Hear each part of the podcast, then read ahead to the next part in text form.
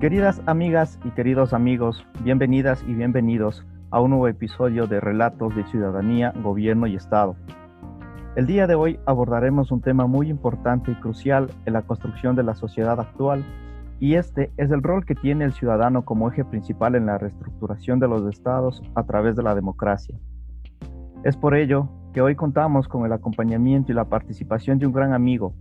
Él es Carlos Humberto Parra, licenciado en Gestión para el Desarrollo Local Sostenible de la Universidad Politécnica Salesiana. Es posgradista en Gestión Cultural de la Universidad Nacional de Córdoba, Argentina, y actualmente se encuentra cursando una maestría en investigación de estudios latinoamericanos de la Universidad Andina Simón Bolívar en Ecuador. Antes de iniciar, nos gustaría compartir una canción de la mano de Aide Mercedes Sosa, nacida en Argentina y una de las máximas figuras de la música folclórica y testimonial de América Latina en el siglo XX. Yo vengo a ofrecer mi corazón.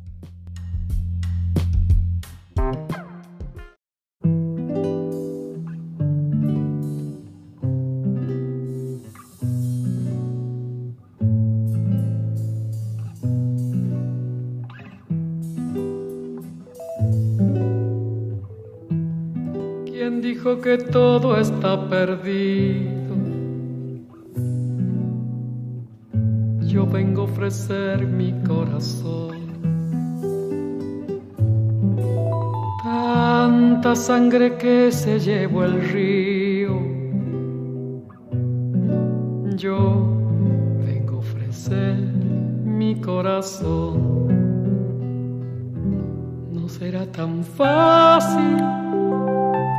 Sé qué pasa. No será tan simple como pensaba, como abrir el pecho y sacar el alma.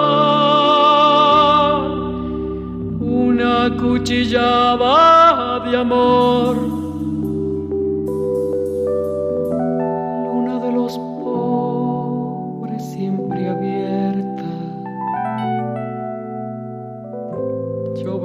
ofrecer mi corazón como un documento inalterable. Yo vengo a ofrecer mi corazón y uniré las puntas de un mismo lazo y me iré tranquila, me iré despacio y te daré todo y me darás algo, algo que me alivie un poco más. Cuando no haya nadie cerca o lejos, yo vengo a ofrecer mi corazón. Cuando los satélites no alcancen. Yo vengo a ofrecer mi corazón y hablo de países y de esperanzas. Hablo por la vida, hablo por la nada. Hablo de cambiar nuestra casa, de cambiarla por cambiar no más. ¿Quién dijo que todo está perdido? Yo vengo a ofrecer mi corazón.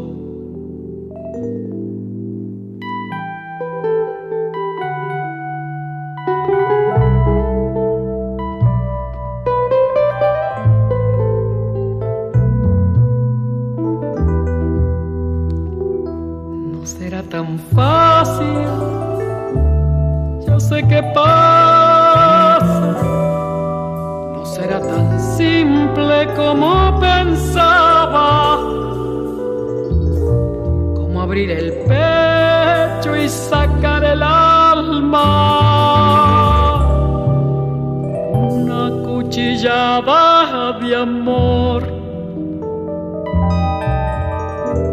Luna de los pobres siempre abierta. Yo vengo a ofrecer mi corazón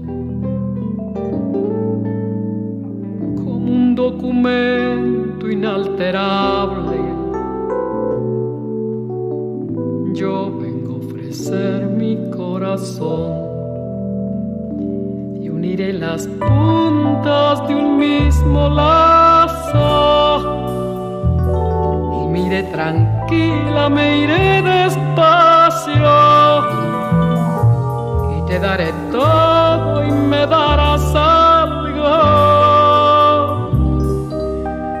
Algo que me alivie un poco más. Cuando no haya nadie cerca o lejos, yo vengo a ofrecer mi corazón. Cuando los satélites no alcancen, yo vengo a ofrecer mi corazón. Y hablo de países y de esperanza. Hablo por la vida, hablo por la nada. Hablo de cambiar esta nuestra casa. De cambiarla por cambiar no más. ¿Quién dijo que todo está perdido? Yo vengo a ofrecer mi corazón.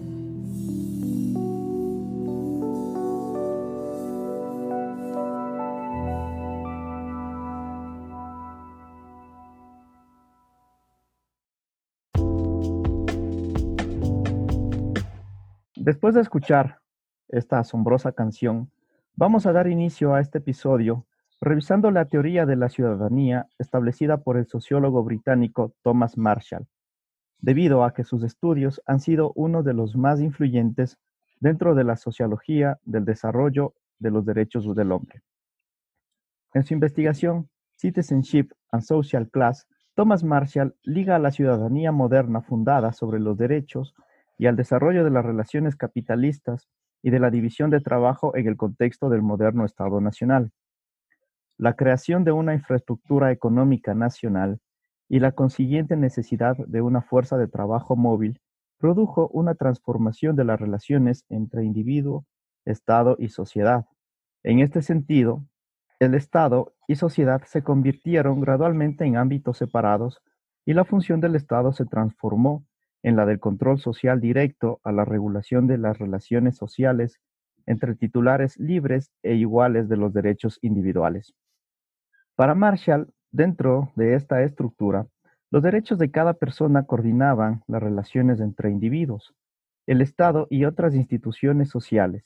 Los derechos servían para estabilizar el orden industrial capitalista y también para transformarlo, los derechos sociales eran un primer ejemplo de este potencial reformista, considerándolos uno de los instrumentos principales a través de los que la clase trabajadora habría obtenido la plena pertinencia en el Estado moderno en condiciones de igual ciudadanía. Sin embargo, la ciudadanía moderna para Marshall es el estatus que atribuye derechos y deberes a los nuevos grupos sociales que emergen con el desarrollo de una nueva sociedad industrial desde mediados del siglo XVII. La ciudadanía habría evolucionado a lo largo del tiempo y a través de la creciente adquisición de derechos como una especie de marcha por etapas. Las tres etapas de desarrollo de los derechos son otras tantas partes de un proceso dialéctico a través del cual los derechos pasaron de ser privilegio de un poco dentro del orden feudal a ser atribuidos universalmente a todos los miembros de la sociedad igualitaria. Según Marshall, el individuo no solo era portador de derechos, sino de deber social de sostener la comunidad que hace un posible ejercicio de sus derechos. La ciudadanía, según Marshall, se había desarrollado en tres fases. Una fase civil en el siglo XVIII en donde se adquirieron los derechos civiles, una segunda fase en el siglo XIX en donde se adquirieron los derechos políticos y otra tercera fase en el siglo XX con la expansión del bienestar de los ciudadanos.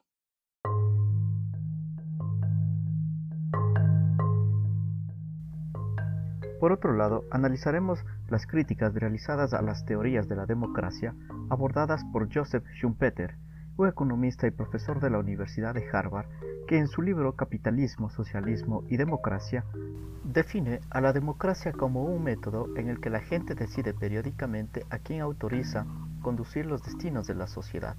Por ello define que la democracia no es un modo de vida, sino que es un método y una herramienta sin embargo, que para poder utilizar este método o esta herramienta es necesario cumplir con varias condiciones o requisitos. La primera de ellas es que las sociedades deben ser avanzadas, deben ser sociedades industrializadas y en donde todo el mundo tiene cubiertas sus necesidades básicas, tales como alimentación, trabajo, protección social y salud. El segundo requisito es que los políticos deben tener un alto calibre moral, Caso contrario, estos se perpetúan en el poder y se enriquecen. Un tercer requisito hace referencia a que los servidores públicos deben ser altamente calificados, deben ser muy eficientes y con un fuerte sentido del deber e incorruptibles. El cuarto requisito establece que debe existir respeto absoluto por la ley y un alto grado de tolerancia a las opiniones diversas.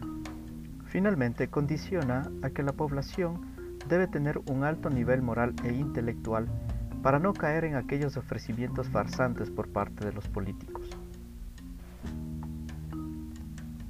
Schumpeter, al ser economista y politólogo, hacía una analogía entre el mercado y la política.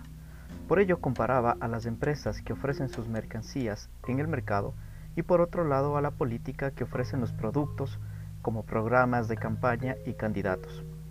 En este caso, nosotros los ciudadanos adquirimos esos productos con votos, pero el inconveniente radica en que, para el caso de las empresas, si un producto sale con alguna falla, las empresas lo reponen por uno nuevo.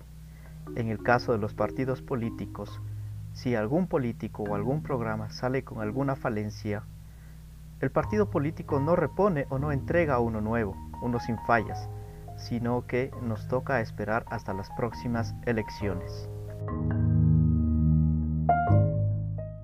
Con estas analogías, quiero dar paso a Carlos para que nos cuente cómo el ciudadano se convierte en ese eje principal en la reestructuración de los estados a través de la democracia.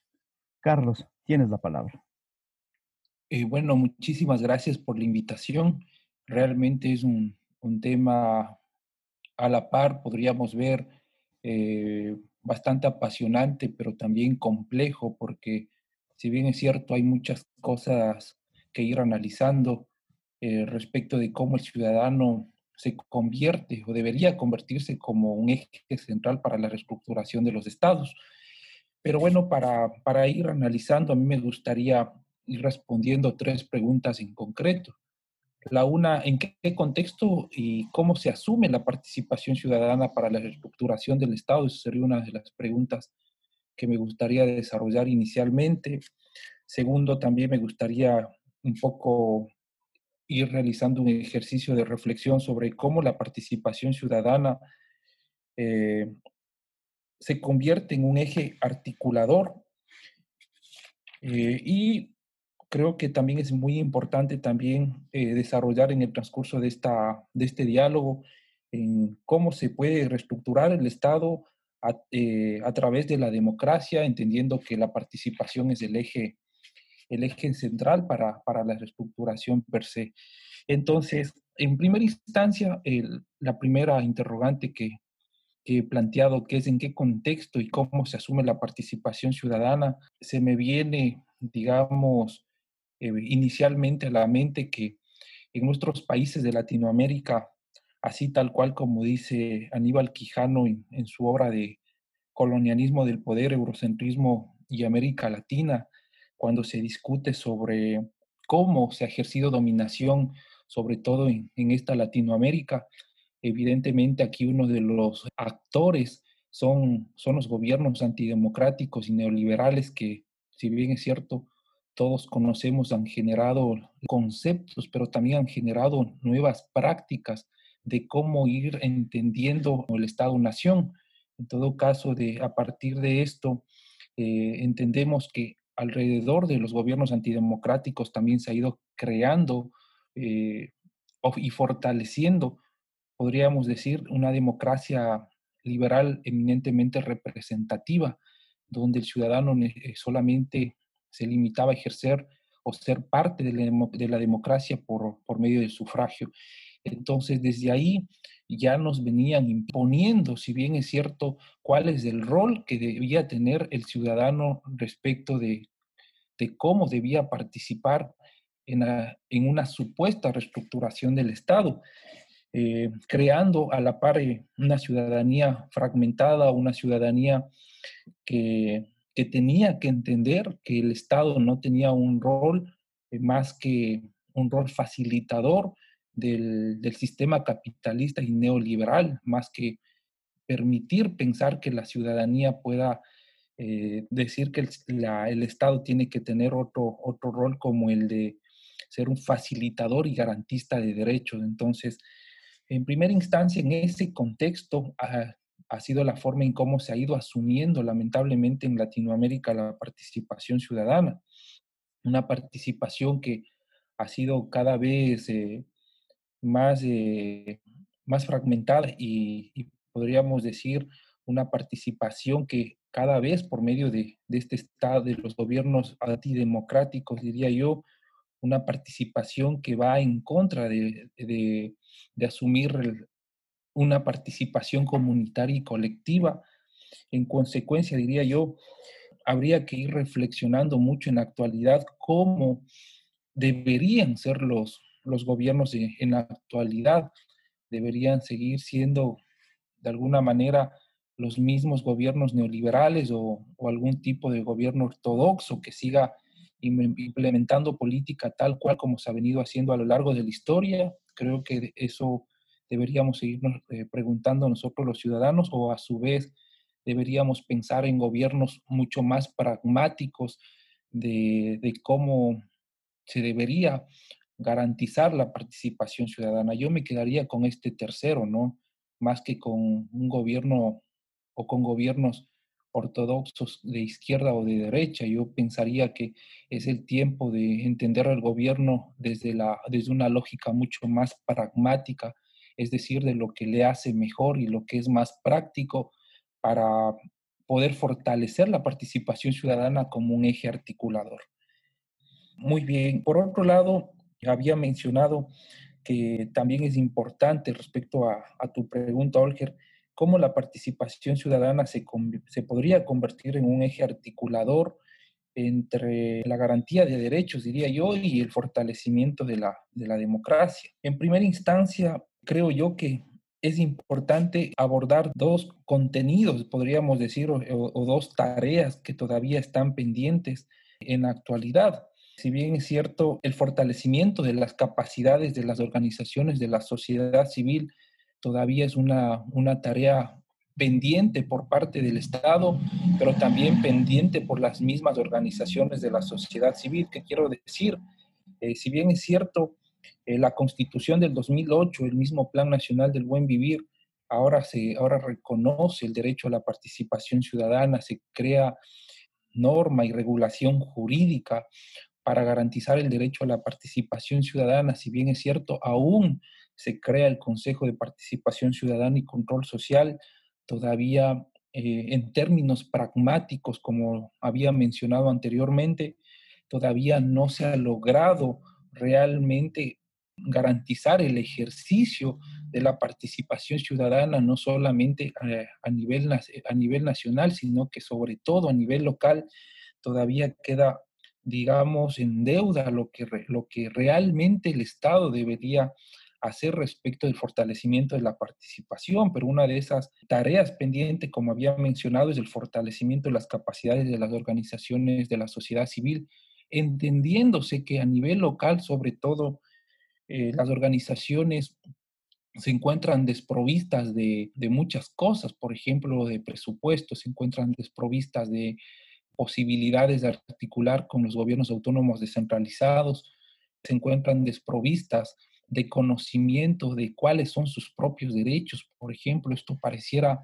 que en el siglo XXI y en el contexto de la Constitución del 2008 y entendiéndose que hay una regulación legal, se entendería que a nivel local la ciudadanía conoce cuál la, cuáles son los derechos de participación, pero realmente se ha visto que las organizaciones carecen de conocimiento y, como dije antes, de presupuesto y de posibilidades de articulación con los, con los gobiernos autónomos descentralizados, entendiéndose que la participación ciudadana, además para los gobiernos locales, se convierte en una piedra en el, en el zapato. Por otro lado, también creo que para ir mirando cómo podría la participación ciudadana convertirse en un eje central, en un eje articulador. Por otro lado, a mí me gustaría ir mirando cómo la, eh, ir planteando para reflexionar de cómo se está construyendo, de cómo se está construyendo ya realmente la, la política pública, perdón, creo que también es otra de las tareas también que nosotros debemos ir pensando en, fortalecer eh, indudablemente, considerando en los gobiernos locales, que ha sido una de las experiencias también cercanas en, en las que he podido tener últimamente para analizar los procesos participativos para la construcción de la política pública, hemos podido apreciar que solamente los gobiernos autónomos descentralizados han podido, solamente han instrumentalizado la participación ciudadana y nada más ha sido el poder generar espacios desde el gobierno autónomo descentralizado para las organizaciones sociales y la ciudadanía a, a, manera de poder ir cumpliendo el requisito que la norma establece para que se pueda aprobar la política pública. Entonces, creo que todavía queda mucho en qué pensar sobre cómo podríamos ir fortaleciendo la construcción participativa de la política pública. Por otro lado, en, la misma lógica me aparece una nueva tarea que tiene mucho que ver con lo que acabo de hablar. Me parece que también es importante ah, ir repensando en cómo se puede ir fortaleciendo el control al cumplimiento de las garantías constitucionales del derecho a la participación ciudadana. ¿Qué quiero decir con esto? Y bueno, quiero enlazar con lo que acabé de mencionar hace unos, hace unos segundos. Se ve la participación instrumentalizada, se ve que la participación solamente se utiliza para el cumplimiento de la norma legal, para, para la aprobación de la política pública.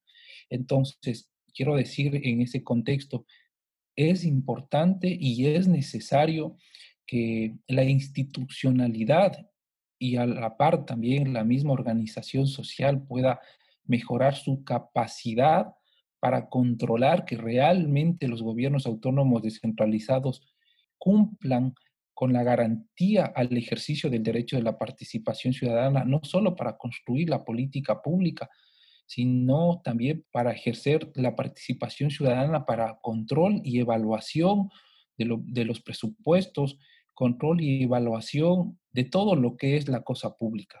Finalmente, creo que también quiero, en medida también de, de cómo puede, en este caso, la, la, participación ciudadana siendo eje, eje central para, para reconstruir un Estado a través de la democracia, yo quiero también mencionar a, a, a Henry Giroux, que es uno de los autores que hace poquito estuve leyendo y realmente me pareció interesantísimo lo que él plantea en un proceso de reflexión crítica, donde nos dice que es importante que el conocimiento crítico esté ligado fundamentalmente al cambio social democrático. ¿Qué quiero decir con esto, mi querido Olger? Es que para que realmente se convierta la participación ciudadana como eje articulador, como eje central para ir construyendo una real democracia o una mejor democracia en nuestro país, es importante que nosotros le apuntemos al conocimiento crítico que no solamente se debe fomentar dentro de la propia organización de la sociedad civil, sino que también tiene que pensarse en que este conocimiento, eh, este conocimiento crítico esté vinculado fundamentalmente a la academia, ¿Por qué digo la academia? Porque si bien es cierto, en la academia el docente como el estudiante, el futuro profesional, al, tener un conocimiento crítico de la realidad, al tener un conocimiento crítico sobre qué es lo que está pasando en los contextos latinoamericanos, en el contexto ecuatoriano, en, tomando en cuenta además el acumulado histórico que estos gobiernos antidemocráticos nos impusieron con medidas de ajuste fundamentalmente, donde se reducía y donde se, no se apuntaba al fortalecimiento de, la educación. Quiero hacer mención que es necesario que este conocimiento crítico sea fortalecido en la academia por medio de política pública, fundamentalmente por parte del Estado, y si no es desde el propio Estado apostándole a la academia, yo diría que desde la propia academia, generando un nivel de concientización que los estudiantes y los docentes debemos asumir una postura crítica de, de nuestras realidades y generar una contraposición a, a políticas que van en contra del, de la ciudadanía o de las sociedades. Creo que eso es eh, lo más pragmático y lo más puntual que nosotros deberíamos ir repensando en, en virtud también de que hemos, eh, como sociedad hemos sido fuertemente, fuertemente golpeados. Entonces, este conocimiento crítico, como digo, al estar consciente o, al concientizar al ciudadano que es estudiante o al concientizar que el docente debe jugar ya no un papel de depositario, de, de, solamente de instructor dentro de los entornos académicos, más debe tener un, un papel de facilitador, un papel de establecer espacios de diálogo y de reflexión crítica, ayudaría muchísimo para poder, poder ir pensando y poder ir sembrando un cambio social democrático que tanta falta nos hace a, nuestro, a nuestros entornos. Entonces, me parece que es muy importante finalmente que nosotros pensemos que las únicas formas de, disputar el poder en, en nuestro, nuestro país, en Latinoamérica, es pensando indudablemente que el ciudadano, el estudiante, la academia y todos los sectores, y que mejor el mismo Estado pueda ir eh, analizando nuevas formas de democratizar el poder. Entonces, esto es muy importante, ¿no? Pensar, pensar en cómo democratizar el poder. Si bien es cierto, Max Weber decía que en sus conceptualizaciones sobre el poder, la dominación y la disciplina, decía que es muy importante que se entienda que el poder fundamentalmente se ejerce por medio de la dominación eh, propiamente dicha desde el Estado. Entonces, creo que ahora el poder, la democratización del poder, diría yo, es eh, pensando ahora desde la academia, pensando fundamentalmente desde las organizaciones de la sociedad civil en todo caso. Muchas gracias, estimado Carlos, por tu importante reflexión, sumamente atinada, precisa, concisa y más que todo oportuna para el contexto ecuatoriano en el que estamos viviendo actualmente. Para finalizar este programa, quiero llegar a la conciencia de todos con una historia muy breve Imagínense a un chico de unos 10 años de edad aproximadamente, sentado frente a una vasija de barro, y de pronto llega una chica mayor y le pregunta, ¿qué estás haciendo? A lo que éste responde con otra incógnita y le dice, ¿qué forma tiene el agua? Aquella chica sonriente le contesta que el agua no tiene forma, tiene la forma que nosotros le damos. Igualmente pasa con la democracia. Nosotros los ciudadanos somos quienes debemos darle forma amparados para el contexto ecuatoriano en el artículo 95 que habla el primer capítulo en el que se aborda la participación en democracia de la Constitución de la República del Ecuador. Este artículo cita en el que los ciudadanos, en forma individual y colectiva, participarán de manera protagónica en la toma de decisiones, planificación y gestión en los asuntos públicos y en el control popular de las instituciones del Estado y la sociedad. La participación se orientará por los principios de igualdad, de autonomía, de deliberación pública, de respeto a la diferencia, al control popular, a la solidaridad e interculturalidad. Por otro lado, establece también que la participación de la ciudadanía en todos los asuntos de interés público es un derecho que se ejercerá a través de varios mecanismos de democracia representativa, directa y comunitaria. Con esto, dejo unas palabras finales para que Carlos nos despida. Bueno, muchísimas gracias primero por la, por la entrevista. Yo creo que como palabras finales diría yo que eh, es importante ir repensando fuertemente en cómo los ciudadanos podemos ir generando un protagonismo en la construcción de la política pública de manera muy práctica, de manera muy puntual, podría decir, a manera de motivación a la ciudadanía que nos puede estar escuchando. Es el momento de que nosotros pensemos en ser protagonistas en la construcción de la política, fundamentalmente de la política pública, de convertirnos en actores políticos, pero también de, ejercer control sobre las autoridades, de cómo es el ejercicio, el ejercicio público respecto del presupuesto participativo y de, de, cómo se está llevando el gobierno a nivel local, fundamentalmente digo a nivel local, porque es ahí donde se va a ir generando las transformaciones, digamos, desde abajo hacia, hacia arriba, ¿no? Entonces, motivar a la ciudadanía que nos convirtamos en esos agentes de transformación, en esos agentes participativos, si bien es cierto, eso nos ayudará a estar mejor preparados a, de lo que se nos puede, de lo que se nos va a ir presentando, ¿no?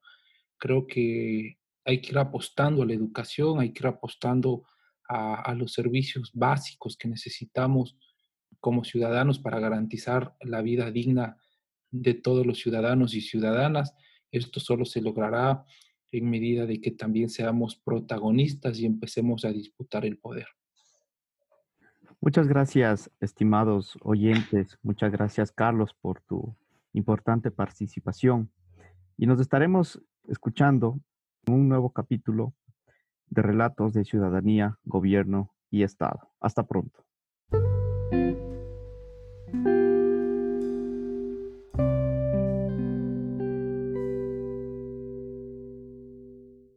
Este programa llega gracias al auspicio de Fundación Juvenil CROP.